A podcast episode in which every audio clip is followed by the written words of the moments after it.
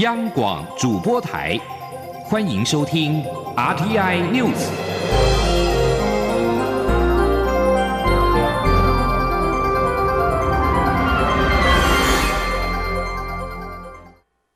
各位好，我是主播王玉伟，欢迎收听这节央广主播台提供给您的 RTI News。今天是二零二四年二月十一号，大年初二。新闻首先带您关注。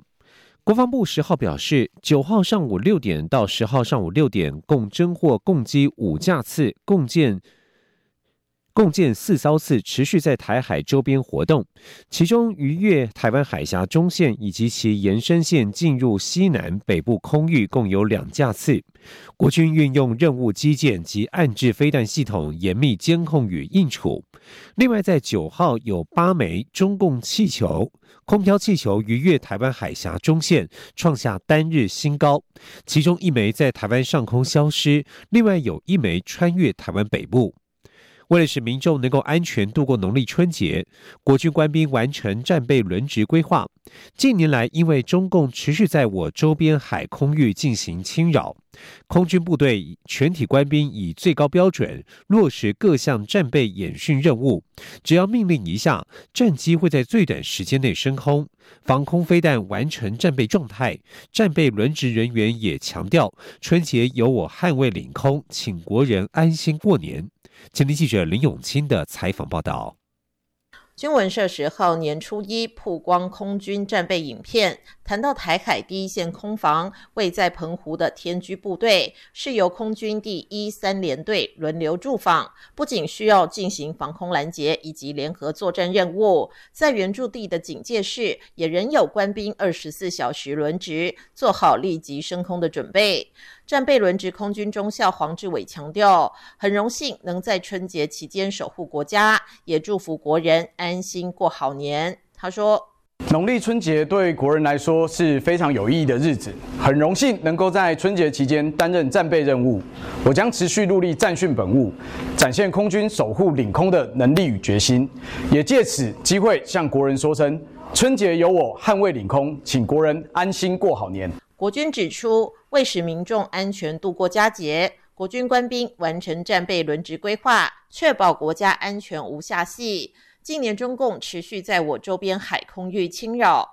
应对攻击基建绕台与远海长航训练，已经成为国军常态性任务。为处东部第一线空军第五联队官兵时刻保持警觉，针对任何侵犯我空域的行为，他们驾驶 F 十六 V 战机升空，快速采取反应。此外，担负地区防空作战重任的防空飞弹部队，春节期间战备不停歇。透过想定目标，实施战备演练，接获命令，随即进入战术位置，将天宫三型飞弹发射架迅速展开，进入发射程序，发挥联合防空作战效能。央广记者林永清采访报道。继续要关注的是产业界重要的讯息。美国白宫十号表示，晶片法案当中将投入一百一十亿美元，约合新台币三千四百五十四亿元的政府资金，用来扶植美国半导体相关研发计划。而且，行动的核心部分，美国国家半导体技术中心也即将成立。根据路透社报道，美国国会二零二二年八月通过划时代的晶片法案，提供五百二十七亿美元经费，其中半导体研发部分是以规模五十亿美元的美国国家半导体技术中心为核心，负责先进半导体技术的研究和原型设计。美国商务部部长雷蒙多表示，美国国家半导体技术中心是一项官民合作，由政府、产业客户、供应商、学界、企业家和创投资本家携手来创新、连结、形成网络以及解决问题，好让美国人能够与世界竞争和胜出。雷蒙多五号透露，美国商务部计划在两个月之内宣布数件重大的晶片制造奖励案，正在与数家公司进行磋商，但是他并未说明是哪几家公司。而半导体加上人工智慧 AI 题材持续发烧，AI 晶片厂辉达创下新天价，达到七百二十一点三三美元。台积电美国存托凭证 ADR 在九号攀高至一百三十三点一一美元，近四个交易日大涨了十四点三二美元，涨幅超过百分之十二。分析师王兆立表示，台积电 ADR 后续如果能维持涨势，台股新春开红盘，渴望展开补涨行情。王兆立表示，人工智慧 AI 族群是美股近日的焦点。根据统计，辉达市值达到一点七八兆美元，居全球第六高，仅次于微软、苹果、沙漠地阿美石油公司、Google。母公司 Alphabet 以及亚马逊今年以来的涨幅已经达到百分之四十五点六六，而微软搭上 AI 题材获得市场的青睐，市值攀高至三点一二兆美元，跃居全球之冠。反观苹果公司市值是不增反减，降至二点九一兆美元，今年以来减少了百分之二点六一，落居全球第二。王兆立表示，台积电为 AI 晶片主要代工厂，AI 题材发烧是推升台积电 ADR 走高的动能。台积电预期 AI 相关营收贡献渴望逐年高度成长百分之五十的水准，预估五年之后所占的营收比重有达有机会达到百分之十七至十九。因此，台股新春开红盘，渴望展开补涨行情。除了台积电之外，台积电供应链以及 AI 族群都值得留意。不过，全球历经了疫情、地缘政治风险、供应链库存调整期，今年半导体业者是否能够迎来重回复苏轨道，备受讨论。另外一方面，中国在美国高科技封锁之下，大力发展成熟制程，预料将在二零二五年大量开出产能。面对中国成熟制程即将喷发，台湾以成熟制程为主的半导体业者又该如何自处？前听记者谢嘉欣的专题采访报道。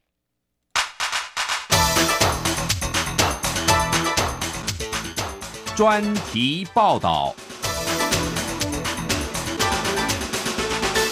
二零二三年受到疫情、地缘政治带来的高通膨、高利率环境下，全球经济不振，终端需求疲软，供应链库存调整期原先预期第一季告一段落，无奈直到二零二三年都过完了，仍尚未结束。二零二三年全球半导体营收预估衰退近一成。放眼二零二四，尽管诸多不确定性仍在，但国内外预测机构都认为。欧美货币政策今年将不再铁板一块，可能出现降息曙光，且世界贸易量成长将优于二零二三，今年景气不会比去年差。根据世界半导体贸易统计协会预测，今年全球半导体营收将由黑翻红，有望成长一成三以上，其中台湾有望成长百分之十四点一。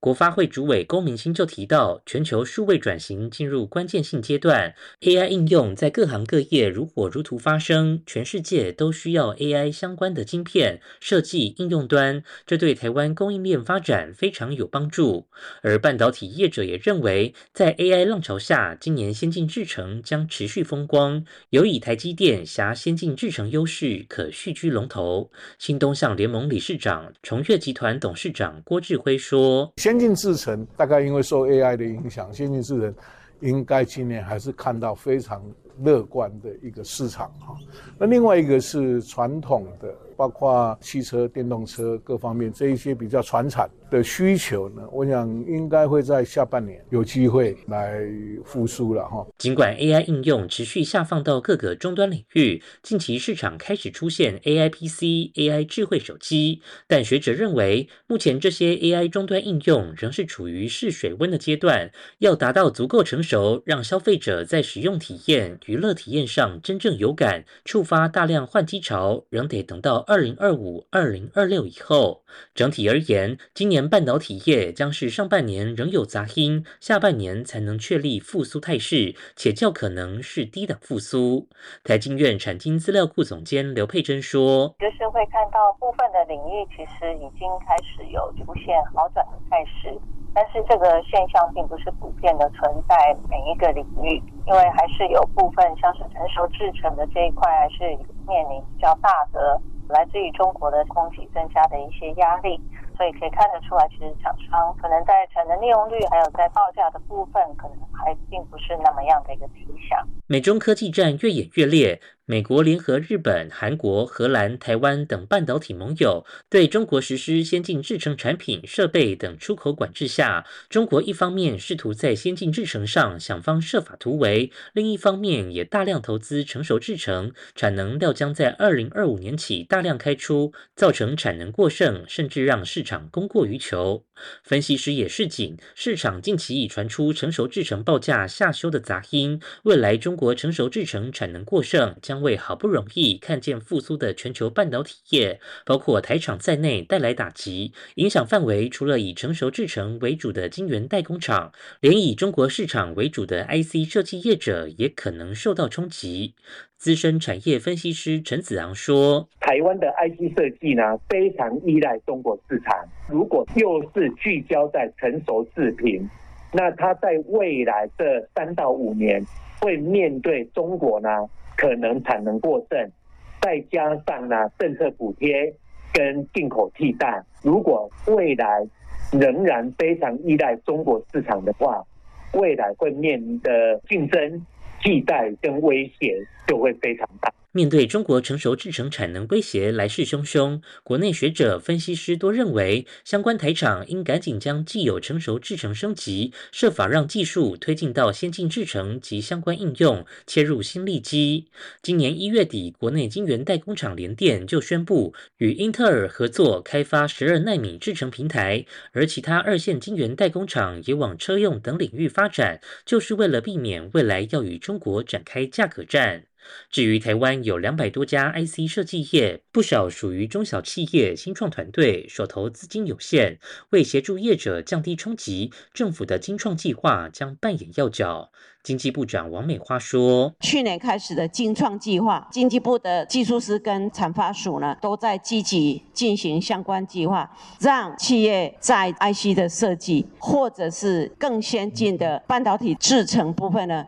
让厂商可以切进来。”当然，更重要是这个 AI 晶片的应用，哈，怎么样去研发出各项的应用出来？经济部透过金创计划预算，今年以二十二亿元协助 IC 设计、材料和设备业者切入先进制程及先进封装，鼓励研发十六纳米以下晶片，并要连接高效运算、车用 AI 等高值化应用。而在材料设备端，也补助发展一直整合相关领域。经济部鼓励多家厂商以组团的方式提案。透过打团战方式提高成功机会，希望协助业者冲刺先进制程产值比重，目标是今年要提升到百分之四十三。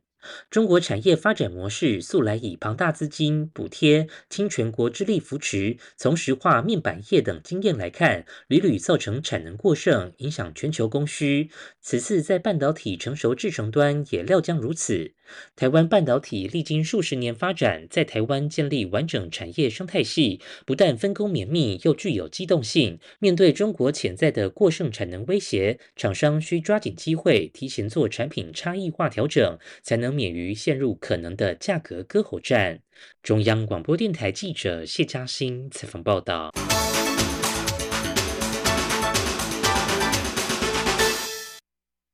继续关心政坛焦点。二零二四台北国际书展即将在二十号登场，前总统陈水扁当天将出席国史馆出版的《陈水扁总统访谈录》新书发表会。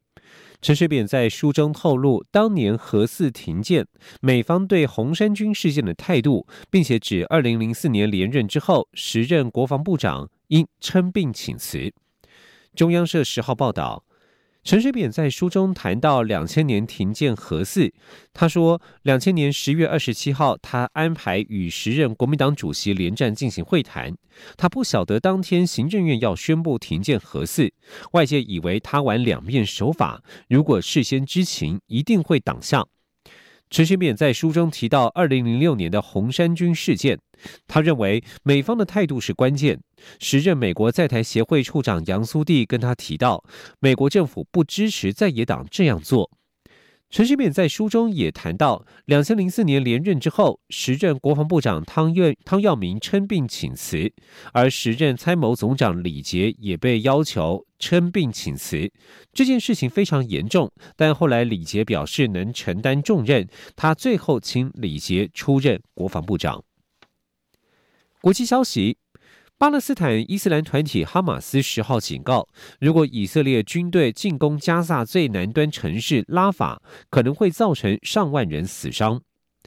誓言要歼灭哈马斯的以色列总理尼坦雅胡本周拒绝了哈马斯提出的停火协议。他表示，已经命令军队进入，准备进入这一座挤满流离失所巴勒斯坦人的城市。这项消息引发包括美国在内的外国政府以及援助机构的担忧，他们正在努力应对加萨人道危机。而拉法位在加萨的最南部，边境与埃及接壤，该地已经成为加萨巴勒斯坦人躲避以色列猛烈轰炸的最后避难地点。联合国表示，加萨两百四十万人口当中，约有一半的人目前在拉法避难，许多人是在户外的帐篷和临时避难所。人们对于当地的食物和水短缺以及卫生设施状况的担忧是日益加剧。这里是中央广播电台。各位朋友，新年恭喜！我是蔡英文。过年团聚时刻，祝福各位有美好的年假时光。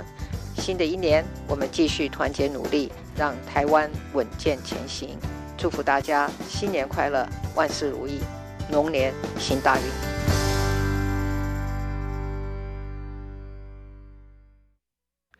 各位好，我是主播王玉伟，欢迎继续收听新闻。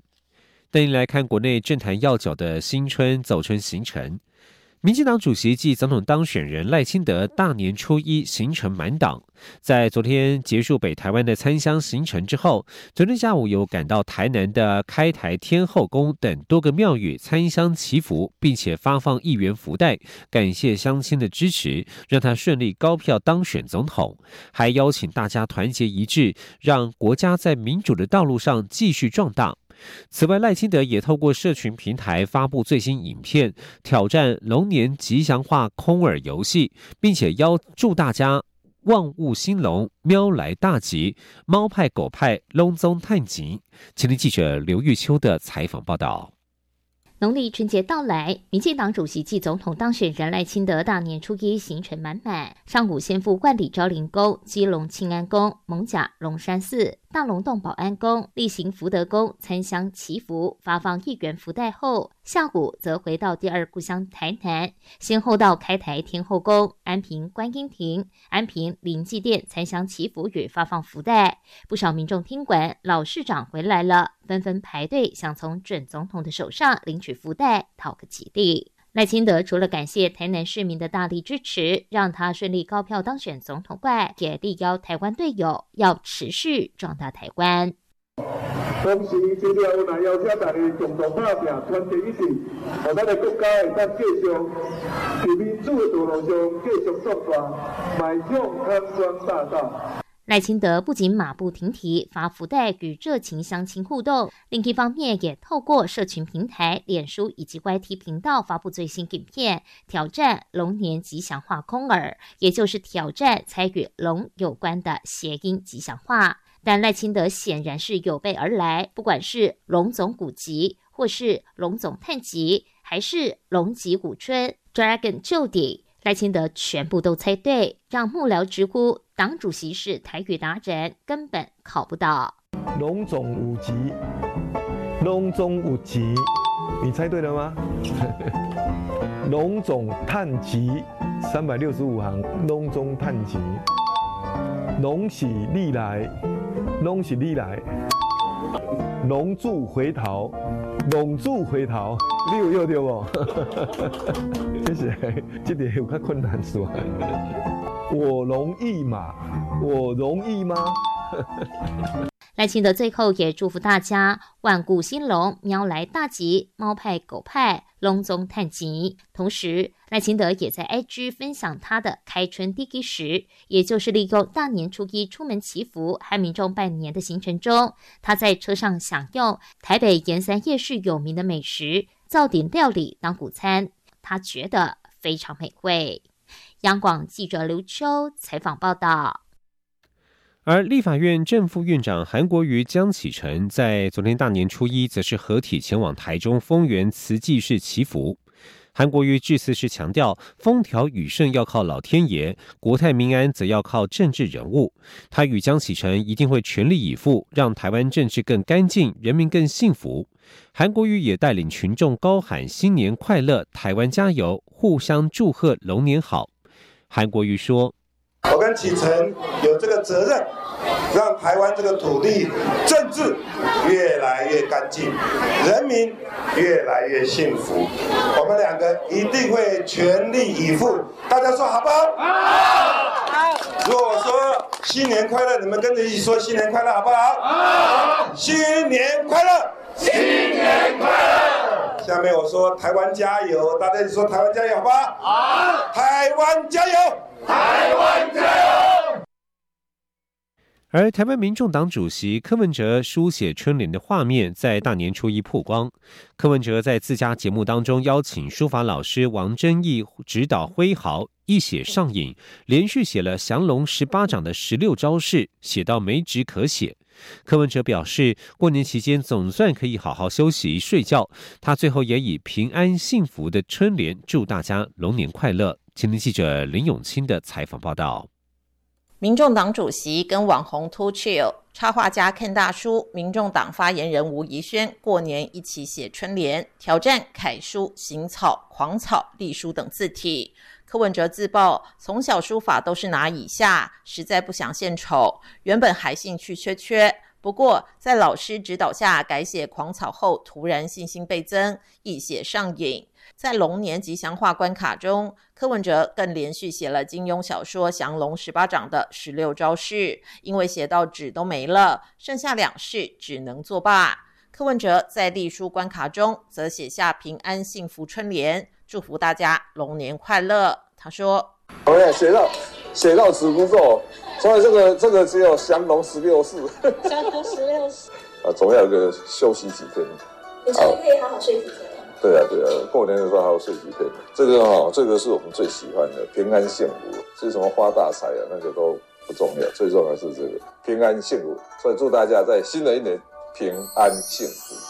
柯文哲表示。在他的年代，几乎一整个世代的全球华人都看过金庸小说或是改编的电视连续剧，其中最受欢迎的作品之一就是《射雕英雄传》。在这十余幅春联中，他自认写的最好的是“伏虎降龙”“龙战于野”以及“亢龙有悔”。书法老师王真义则点评写的最好、最能代表科氏风格的就是“狂龙乱舞”。柯文哲预计年初三还会与立法院党团总召黄国昌一起前往板桥慈惠宫参香，接着再到中和烘炉地向民众拜年。央广记者林永清采访报道。而过年期间，政治人物到一般的民众都经常到风光明媚的宗教景点去走春踏青、上香祈福。内政部特别推荐民众多加利用台湾宗教文化地图网站，里面有相当便捷的宗教景点走春指南，让民众可以走访宗教名胜之际，也能够发思古之幽情，拥有兼具休闲与知性的宗教文化之旅。今天记者刘玉秋的采访报道。台湾有多元的宗教信仰，国人也有利用春节到庙里祈求好运的习俗。为此，内政部特别推荐民众可多加利用台湾宗教文化地图网站，里面有便捷的宗教景点走春指南，包含台湾宗教白景以及台湾宗教文化资产等丰富导览资讯，民众随时都可来趟说走就走的宗教采风之旅。台湾宗教文化地图网站涵盖各种宗教景点指南，其中喜欢拜拜的民众可以选择台北龙山寺以及南昆山代天府；喜欢拍照的民众则可以选择台北济南基督长老教会、东海大学、路思义教堂、屏东万金圣母教堂等宗教建筑，也都是往美拍照打卡的最佳去处。而家喻户晓的北天灯、南风炮。西棒龙、东邯郸等元宵庆典，更是国内外游客高度关注的活动。内政部宗教及礼仪司副司长卢素娟表示，台湾宗教文化地图网站是不少民众春节走春的良伴，只要进入网站搜寻，就能清楚掌握宗教白景、正旅游。在我们的台湾宗教文化地图哦。是要呃点进去的话，可以获得各宗教景点或者是呃宗教活动的历史严格，可以提供我们一般民众在走访宗教名胜的时候，也能够发自古的幽情，或者拥有兼具休闲跟知性的一个宗教文化之旅。